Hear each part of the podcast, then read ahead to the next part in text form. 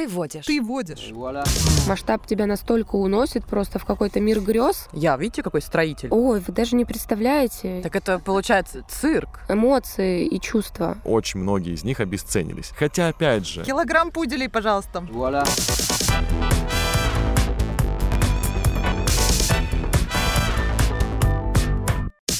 Моя игра. Мои правила. ты водишь. У нашего подкаста есть почитатели и подражатели, а это значит, что мы создали фирменный почерк, который способен покорять сердца. Неповторимый Виталий, Это я. неподражаемая Настасья Вау. и наша загадочная гостья Настя. Всем здравствуйте. Я очень рада приветствовать всех вас, видеть и находиться здесь. Основное мое дело — это творчество. Я стрит-артист и рисую на стенах города свои прекрасные выдуманные картинки. Все это настолько ярко, сочно, красиво выглядит, что стараюсь теперь э, рисовать не только на заброшках каких-то, но и в центре города, чтобы моя, мое творчество могли видеть не только какие-то там неблагополучные, кто ходит по заброшкам, но и люди, которые вот обычные. Например, вчера как раз рисовала метров семь. У меня получился рисунок. Там у меня последнее время такие немного монстры, но они, Добрые? да, цепляют своей яркостью и большими глазами. Закрашивают? Слушай, да, э, закрашивают, но сейчас так получилось, что вот большое вот пространство закрасили, Мгм. оно разрядило какие-то некоторые споры, э, потому что я там перекрыла одного человека. А, то есть ты кого-то зарисовала? Да, у нас есть один парень, который всех знает, ему все пишут, и этот чувак мне написал такой, типа, вот, ответь вот этому парню, которого ты закрасила, да. Сначала думала, что, ну, придется все-таки Драться. ну, не то чтобы драться, конечно же. Он мне пояснил по понятиям, что я неправильно сделала. О, Вот, да, и что я такая, блин, дружище, ну, я была не права, косяк за мной, тогда давай, ну, перебивай меня, что уж. Он такой, ну ладно, давай вместе э, порисуем. Но, пообщавшись, как бы, он такой из тоже неблагополучной команды. Мгм. Есть такие неблагополучные команды. И на самом деле мне репутация важна, с кем я рисую. Как раз, когда закрасили все это, ЖКХшники, я очень благодарна им, они решили проблему. И я теперь стала занимать, ну, это как моя галерея. Там теперь два моих куска. Подождите, а о какой локации идет речь? Коломенская 8, да, это рядом со школой. Двор, э, там забор прям такой решетчатый. И все это видно, могут все прийти посмотреть. Пока не закрасили. А есть же у нас, по-моему, в городе место, где официально разрешают красить. Ну, По крайней мере, говорили о таком, что будет оно или, или нет. ну, нет. Нет? Э, Я когда рисовала вот еще летом большие работы, у меня одна была 4,5 метра. Это баллончик или какая-то Это краска? баллончик такая? все, Мгм. да. Но я сначала закатываю обычно, то есть делаю Мгм. фон э, валиком, м, вот, а потом уже всеми баллонами, то есть начинаем. То есть я таскаю с собой баллонов по 20-30. Нормально. Да. Качаешься, и- получается. Ну да, но теперь я придумала тележку. Ну, тележка такая, это особый вайб э, в тележке. Это прям... Питерский. Питерский да, вайб. да, да, да, питерский вайб тележки. Вот. В тележку к нам тоже заходите, вы там увидите Настю обязательно. Кстати, а будут выставки какие-то, может быть, или вот такие, знаешь, тусовки, где можно познакомиться вообще с... э, Да, меня недавно позвали в свою команду. Э, Бэнкси и покрас лампас? Не, я еще другими штуками занимаюсь. Помимо своих рисований, я вообще инженер-проектировщик водоснабжения и водоотведения. Романтично. Да, так еще плюс устраиваю вечеринки с ребятами, но не простые вечеринки. На вечеринках помимо музыки там картины выставляются. м, Собственно, художники. Можно будет сделать татуировку, закастомить одежду. Плюс увидеть мою, наверное, полтора-метровую муху из папье-маше. Кстати, муха, это же как раз отсылка к твоему творческому псевдониму, Да, правильно? э, я называюсь Лямуш. Мгм. Это с французского муха. В последнее время я начала ассоциировать себя с мухой, что а не то, что назойливая, а вот то, что мухи, они же везде, они вездесущие просто. Мгм. В этом есть что-то кавкианское. Да, вот плюс еще я за с- этим летом придумала маникюр с мухами. У меня есть такая декоративная рука левая с Мгм. двумя пальцами. В общем, вы уже поняли, что сегодня тема игры будет посвящена искусству. Кто сегодня окажется автором оригинальных идей, а кто мастером бессмысленных повторов, М. решит игра. Тема игры — оригиналы против копий. История подделок. У-ля-ля. Его карьера началась с обмана. Он продал свое произведение, выдав его за античное. Кто это? Леонардо да Винчи, Рафаэль Санти, Микеланджело Буонаротти или Донателло? Мне сейчас очень обидно. Эта история для меня не новая. То есть я где-то это либо читала, либо смотрела, либо кто-то мне это рассказывал. То есть я э, читаю вопрос и понимаю, что это точно не новая информация. Я где-то это знала. Но, конечно же, я не помню.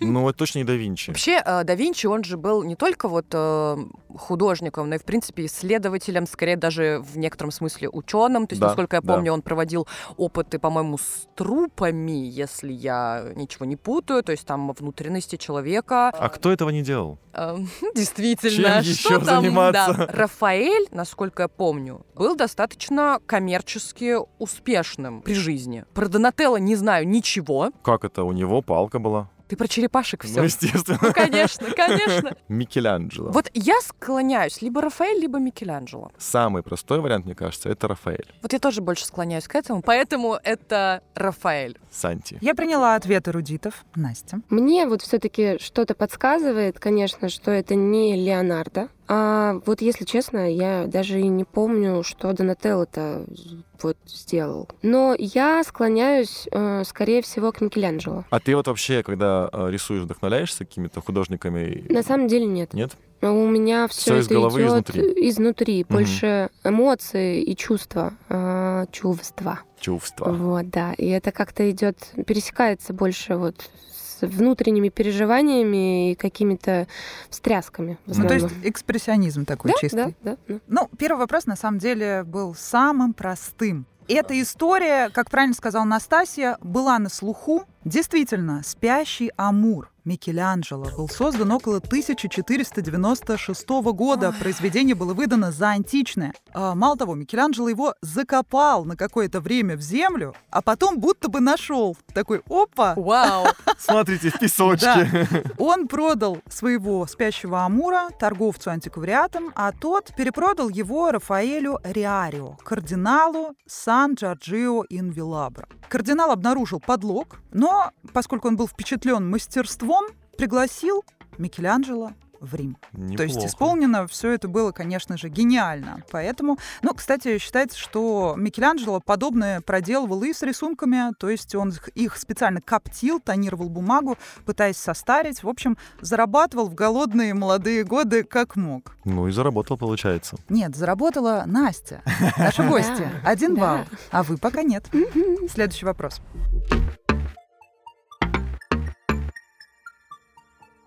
В марте 2023 года победитель крупнейшего в мире конкурса фотографии, проводимого организацией World Photography Organization совместно с японской компанией Sony, отказался от своей награды. Почему? Вариантов ответа нет. Ну, Тоже какое-то такое ощущение, что где-то я это читала и где-то слышала. В новостях. какая Вот я тоже так там думаю. могла быть фотография? Я вот думаю, он просто отказался, отказался и все. Мгм. Или отказался, например, в пользу поддержку поддержку чего-то. какого-то какого-то фонда, к примеру, Мгм. или какой-то группы людей, м, там пострадавших, например, от чего-то, грубо говоря, пожертвовал, да. Но пожертвовал, наверное, это все-таки нельзя назвать, что он отказался. Ну, Я в как бы очередной раз напоминаю. напоминаю вам, какая тема игры. Мгм. А, может быть, его фотография была очень вторична. А может, была фотография чьей-то работы? Фотография фотографии? Да, это сложно. Это совсем не сложно. Вы даже не представляете, насколько это просто. Это фотография котика. Он просто дома на телефон сделал. Первая часть ответа. Он отказался, потому что посчитал, что он незаслуженно Да. получил. Если мы расшифровываем второе, его работа была... Похоже на что-то, что Да. было сделано до этого. Это наш ответ. Я соединила вас в одно целое произведение. Настя. Ой, это на самом деле сложный вопрос. Пытаюсь перебрать что-то в голове. 23-й год, Sony. У меня как бы есть такая проблема в том, что я не смотрю новости. Это не проблема. Ну да, я тоже считаю, что это не проблема, но какие-то нужно там. Вы сказали прекрасные вещи, что оставили меня даже без какого-либо варианта. Но, может быть, это что-то ему противоречило, может быть, какие-то... Хотя нет. Ты очень правильно обратил внимание на год. А Оно здесь ключевое. В марте 23-го, ну, я помню, что у меня в марте было. В А 23-м году. Может, это и была твоя фотография? Да дело не в месяце, а вообще в Год том, в что год? это современность. Ну, конечно. Мне все-таки кажется, что, ну, скорее всего, где-то что-то повторилось. Я, наверное, тоже зафиксирую такой же ответ, как у ребят. Сфоткал Бэнкси. Хорошо.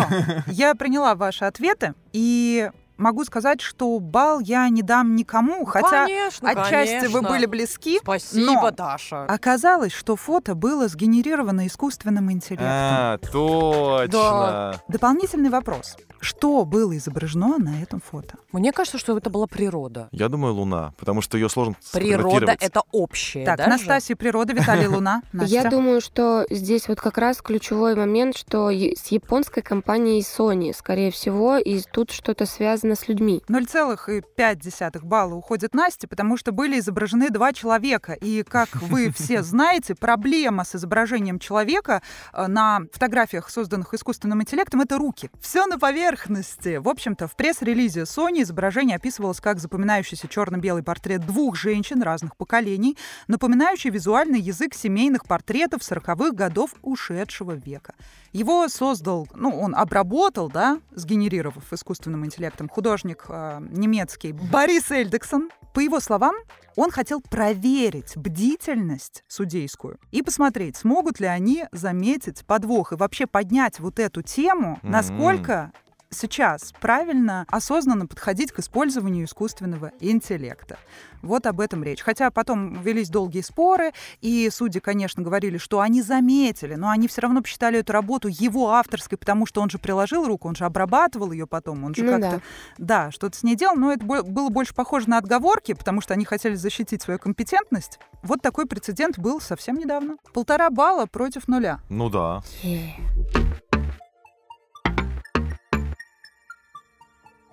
1998 году на известном аукционе Кристис вдова швейцарского реставратора, жившего во Флоренции, продала неизвестный ранее женский портрет в профиль. Аукционный дом определил, что автор произведения – немецкий мастер начала XIX века. Позднее искусствоведы предположили, что автором картины является сам Леонардо. Одно из названий этого портрета – «Прекрасная принцесса». Он выполнен на листе пергамента, красным, черным и белым мелом. По какому признаку было определено авторство да Винчи? По отпечатку пальца в левом верхнем углу картины, по особой манере штриховки на рисунке, по сходству с другими портретами или по изображению, которое скрывалось за верхним слоем. Ну, последний вариант по изображению это больше к Малевичу, мне кажется. Который. Ой, там под черным квадратом еще есть черный круг. Ничего себе. По отпечатку пальца в левом возможно. По особой манере штриховки, ну, это как будто бы какой-то вброс. Я вот думаю про сходство с другими портретами. Просто, ну, если говорить о некой там насмотренности, Мгм. когда смотришь э, полотна одного художника, прослеживается, ну, вот стилистика и лица, они... Я просто Ну, не помню у него похоже. профильных портретов. Вот в чем дело. Ну, кстати, вопрос, да. То есть у него все обычно были прямые, насколько я помню. Либо это все-таки палец э, в левом верхнем углу картины. Короче, отпечаток пальца — это прям современные технологии, чтобы это изучить и доказать, что это действительно отпечаток того, именно, именно там, допустим, Леонардо в данном случае. Ну, давай тогда возьмем изначально то, что я отбросил. Про изображение, что которое скрывалось Да, если это слоем. пергамент, может, там а, было что снизу. Мел не... э, Не перекрывает? Нет. Вот если бы это было масло, да, то можно было бы перекрыть. Все поломало, а? Ну что ж такое? Какой сильный игрок Виталий тянет тебя наверх, тебе хочу сказать. Ну, со штриховкой, кстати, тоже вопрос, конечно. Подожди, мел и штриховка. Ты мел детский представляешь? Ну, пастель. Пастель я тоже представила. Это точно не слой. Не штриховка. Но если мел, то, скорее всего, это палец. Ну, это как бы так банально и логично. Когда есть возможность, Виталий всегда выбирает палец. Да, естественно. Ну, давай, слушай, давай про палец возьмем, ладно. Все. Все, я приняла ваш палец. Ну, мне здесь кажется, что по особой манере штриховки на рисунке, потому что все-таки пастель, она имеет свою штриховку. Возможно, можно как-то вот догадаться. Анастасия классно сказала, что по изображению, которое скрывалось за верхним слоем. Но она правильно сказала, что все-таки, если это было бы масло, то там можно было отковырять, как они это профессионально делают. Вот. Но я, наверное, возьму по особой манере штриховки. Действительно, вы все вычислили мой вброс э, про верхний слой. Отпечаток пальца находили на этом изображении. И на даме с горностаем тоже находили отпечаток пальца. Но выяснилось, что он э, не имеет никакого отношения к Леонардо да Винчи. И, скорее всего, это вообще какой-то современный палец. А, просто переносили картину там и где-то заляпали. Грузчик, грузчик. Тоже, в общем-то, какой-то странный вброс. Штриховка на рисунке была явно выполнена левой рукой. Среди миланских художников конца 15 века известен только один левша — Леонардо да Винчи. Что, серьезно, я выиграла? Э, Да, но а, это вообще еще ничего не значит, все равно ситуация спорная, и большая часть искусствоведов считают, что автором является все-таки какой-то неизвестный мастер XIX века. Произошла очень смешная ситуация в 2015 году. На авторство стал претендовать британский художник-фальсификатор Шон Гринхолш. И он даже э, написал книгу «История фальсификатора», отсидел тюремный срок за подделку картин и, собственно, говорит, что он написал портрет этой невесты в 1978 году, используя краски на основе естественным образом состаренных пигментов. Старинный пергамент он типа украл в местной библиотеке, а красителя изготовил из органических материалов, которые соответствовали эпохе. Рисовал, повернув пергамент на 90 градусов, и отсюда как раз ощущение, что автор левша. Но ему никто не верит. Потому Странно. что он слишком часто обманывал. Говорил волки. Да, да. 120 фальшивок создал этот человек. 2 апреля 1796 года в Англии перед премьерой пьесы «Вартигерн» и «Равена» царил невероятный ажиотаж. Что случилось? На афише вместо актеров были изображены пудели, зрители ждали, что играть будут животные. Это была постановка ранее неизвестной пьесы Шекспира. В постановке были задействованы только женщины, или зрителям обещали, что пьесу представит потомок Шекспира. Ажиотаж вызвать могло, что там играют одни женщины. Тем более для 1796 года. Так подожди, это как-то должно быть связано с копиями и подделками. Думаешь? Тогда пудели точно. Классный, конечно, вариант, но он тогда совершенно не относится к теме нашей игры. Ранее неизвестная пьеса Шекспира или потомок Шекспира. Ну просто раньше играли только мужчины. Это пьесах. да. Но мне кажется, в 1796 году не могли еще э, женщины быть настолько свободными. Так это и вызвало ажиотаж. Не разрешил бы им никто. А в это- они в это тайно. время. Они усики наклеили. Ну, И все. Тогда Шекспир получается либо неизвестная пьеса, либо потомок. Давай выберем, что это была постановка ранее неизвестной пьесы Шекспира, допустим. Эту пьесу рекламировали, будто Что бы вот, это... да, это Шекспир. А на самом деле это какая-то вот э, обычная вторичная да, история. да. Приняла.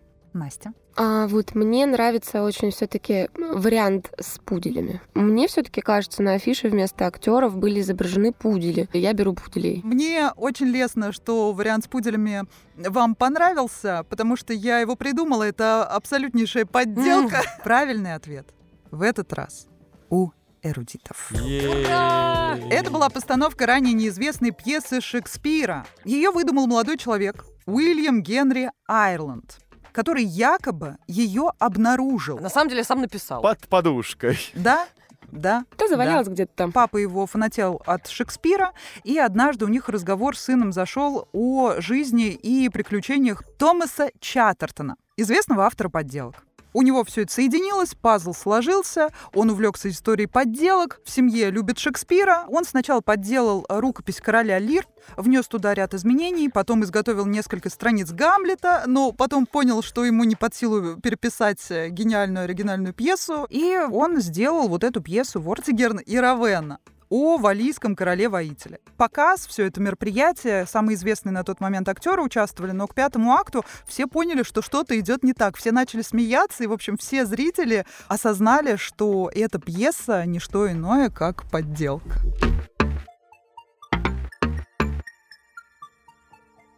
Несколько лет назад анонимный коллекционер за 335 тысяч долларов купил с официального сайта Бэнкси NFT-работу.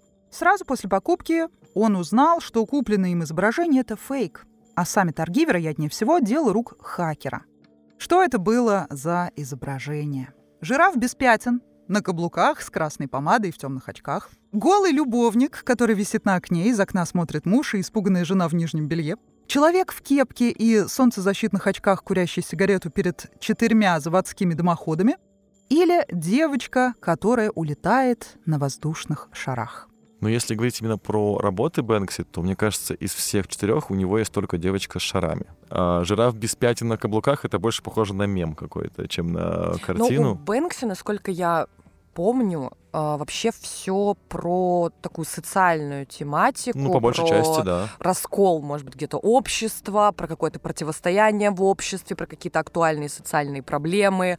Мне вот еще очень импонирует вариант э, человек в кепке, Мгм. который стоит перед четырьмя заводскими дымоходами. Про трудяг, про работяг, которые там вкалывают, и про вот там новую культуру, которая приходит э, и ну, несколько обесценивает вот э, всех вот этих вот трудяг. А я думал про загрязнение планеты и про Это курение. тоже, кста- тоже, кстати, как вариант. Тут же не говорится про его настоящие работы. То есть, может быть, мы должны выбрать того, чего у Бэнкси не было. Да, да. А, вообще, у меня еще вопрос к NFT. Я вообще не очень понимаю, как это работает. Ну, то есть... э, О, это в свое время был прям бум NFT изображений, и сейчас, насколько мне известно, очень многие из них обесценились.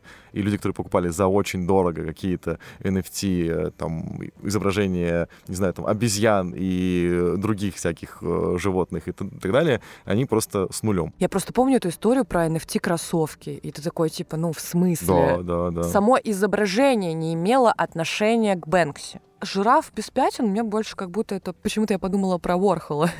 Мгм. Что, что-то, ну, типа, В банке. какая-то вот эта история. Ужин готов. Давай так. Любовника выберем? Нет, давай выберем все-таки человека в кепке, потому что как будто бы это похоже на Бэнкси, но, возможно, у него такого нет. Давай, давай. что- Мне нравится вариант. Я больше склоняюсь к голому любовнику. В целом, по жизни. М, голый любовник. Либо девочка, улетающая на воздушных шарах. Ну, скорее всего, не, это типичный Бэнкси на девочку улетающий. А вот человек в кепке все таки мне тоже нравится этот э, ответ. Вот здесь что-то, как будто я тоже видела это, но, но голый любовник, который висит на окне, я просто знаю, я смотрела, ну, и про него документалки, и Мгм. фильм там, я знаю, что он прям семьянин. Прекрасная жена, у них там все прекрасно, супер. Нетипично, типа, для него вот голый любовник, который висит на окне. Ну, хотя можно как будто представить, но поэтому я, наверное, все таки выберу тоже человек в кепке в солнцезащитных очках. Ну ладно, ладно, вы все правы, вы, вы угадали. Жираф без пятен вам понравился меньше, чем пудели, но это тоже плод моего больного воображения.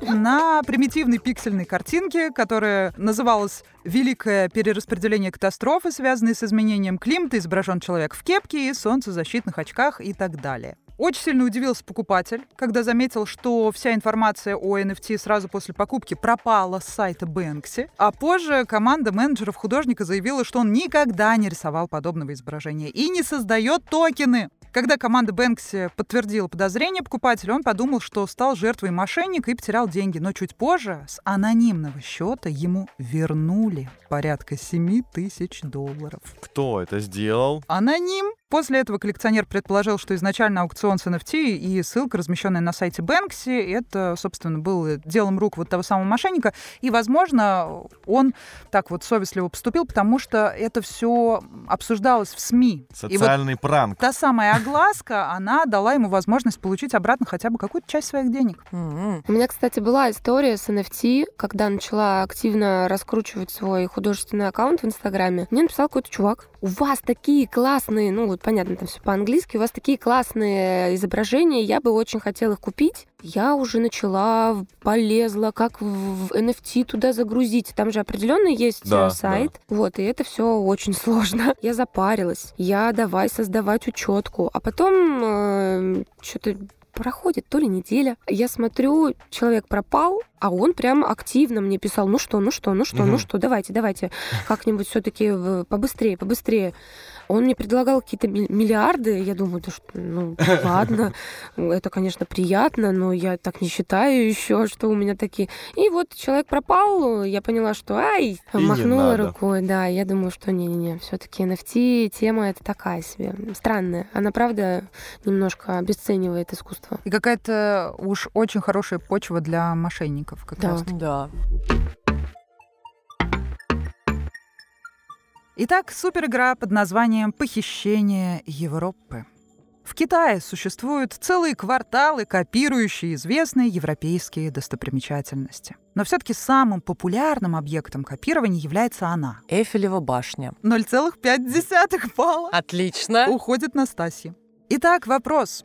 Какой высоты китайская копия Эйфелевой башни? О, как. Есть подсказка для вас. Оригинал 330 метров, хотя изначально м, 300 и в названии это звучало, но плюс... Но э, потом они услышали плюс-минус шутку про там. тракториста и решили, что пусть будет 330. Кто будет ближе всего, тот и победил. Тут вариантов два. Либо эта копия приближена к э, оригиналу, либо она просто Меньше. очень маленькая. Знаешь, как эти вот э, Эйфелевы башни в э, детских вот этих вот всяких игровых комнатах. Я помню много фотографий с этого места. На фотографиях действительно выглядит очень похоже. Но на фотографиях непонятно, насколько далеко э, туристы стоят. Ну там. да. Мне кажется, что она поменьше. Ну, потому что не стали бы они так запариваться. Мне нужна цифра. Сколько рост Си Цзиньпина? Вот такого. Не надо! Вот такого роста Скользкая дорожка. Ну, чтобы он Мне кажется, метров 80. Ну вот я тоже думаю, что это до 100. Да, давай 80. Давай 69. Ну, это, кстати, все равно очень высокое. Ну, то есть, Да, если да. мы, э, там, сколько у нас размер? Размер. Высота пятиэтажки. Мгм. Там пять этажей, не знаю, по два метра условно. Ну, плюс там техническая часть. Я, видите, какой строитель? Да, прям, а? да, да, неожиданно, да, прям да. на самом деле. Давай 67. Это что за поза такая? Я такую не пробовал. Ну, это как-то вульгарно, Виталий, 69. Так, ладно, все, я приняла. Настя. Я склоняюсь, наверное, метров, ну, на половинку, метров 150. Вы не представляете, когда вы делаете что-то большое, масштаб тебя настолько уносит просто в какой-то мир грез. А, Я думаю, что все-таки где-то, ну, я возьму 120. Давай 111. 100, ну ладно, 111, в принципе. Я как на рынке сегодня. Виталий, ты сейчас совершил роковую ошибку, потому что действительно вариант нашей гости, художницы, подготовленного игрока, оказался максимально приближенным к реальности. Высота этой башни составляет 108 метров. Тю. Башня находится в Тяньду-Сити, реплике французского города в провинции Джанцзян. Возможно, появится где-нибудь в другой провинции еще какая-нибудь башня, может быть, повыше. Ну, кстати, есть же еще копия тоже Эйфелевой башни в Вегасе. Да, А и у нас на Валдае нет. даже есть. А, да? Не была. Где только ее нет. В общем, время наказания. От всей души одновременно желала и победы Насте, но и также хотела, чтобы она проиграла, потому что наказание будет художественным. Мгм. Но сначала я попрошу тебя, Настя, сказать, покрас лампас или Бэнкси. Бэнкс. Значит, наказание выполняет Настасья. Ну, я так распределила. Ты у Ой, меня был в класс. голове покрас, Настасья была Интересно. таинственный и загадочный мисс Бэнкси. Е. Наказание такое. Проигравший должен создать копию известной картины. Нарисовать как можешь. Мы устроим свой аукцион. Мы отправим это изображение в подарок слушателю, который первым отгадает, о какой картине идет речь. И напишет ответ под постом в любой из наших социальных сетей, в Телеграме, в нашем канале ты вводишь, или ВКонтакте, в группе подкаста Inspirit Studio. Задание следующее. Автор создал несколько копий этого произведения. А оригинал хранится в Русском музее. Первое впечатление от нее у людей было настолько сильным, что некоторые из зрителей пытались заглянуть за картину, чтобы найти там лампочку. Художника даже пытались обвинить в сговоре с нечистой силой. Я поняла, о какой картине идет речь. Я нарисую, вы посмотрите. И Заберете потом. Настя, расскажи, где на тебя подписаться, как тебя найти. Подписаться вы можете на телеграм-канал, где я иногда рассказываю, поясняю свои рисунки. Ой, вы даже не представляете, я сегодня ходила вечером, вечером на вечеринку, Вечером. и встретился парень, и он мне рассказал, что там были до того, как закрасили ЖКХшники мои работы. Как раз вы можете посмотреть, какие были работы на, в моем телеграм-канале. И вот там были изображены две гусеницы, подводные гусеницы. Папа гусеница и сын гусеница, а рядом лежит между ними мячик. Мать гусеница. Мячик, мячик э, футбольный. Ну и сын говорит, пап, давай сыграем в футбик. А отец как раз смотрит так на, вот, на мяч, что, хм, Мгм. и говорит, хм, интересно, сын. И вот э, история такая, что парень, которого я повстречала сегодня вечером на вечеринке, а, рассказал, что так сильно зацепила моя работа, что он написал... Есть такая фишка, я узнала, оказывается, письмо отцу. И он там расписал, растрогался, написал потом отцу.